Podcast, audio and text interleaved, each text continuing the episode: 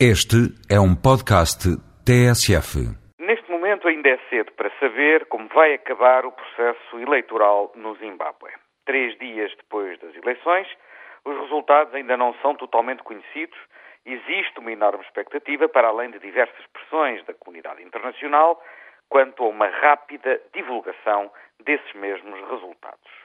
Aparentemente, a oposição do Zimbábue já assegurou a vitória nas eleições legislativas.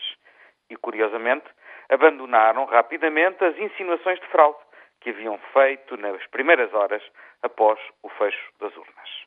Nos próximos dias, saber se há o resultado das eleições presidenciais, nelas se julgando o destino de um país verdadeiramente à beira do colapso.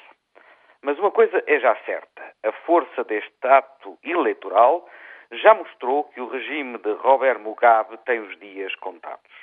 Resta ao ainda presidente a liberdade de escolher como pretende terminar o seu consulado. Mas há mais em jogo nestas eleições.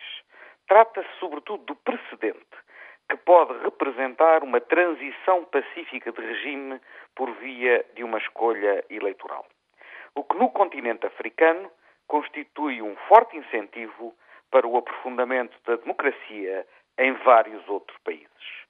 E se assim for, talvez convenha reler o que políticos e comentadores disseram quando Portugal persistiu na realização da cimeira entre a União Europeia e a África em dezembro passado, com o incentivo da oposição zimbabuana, mesmo apesar da questão Robert Mugabe.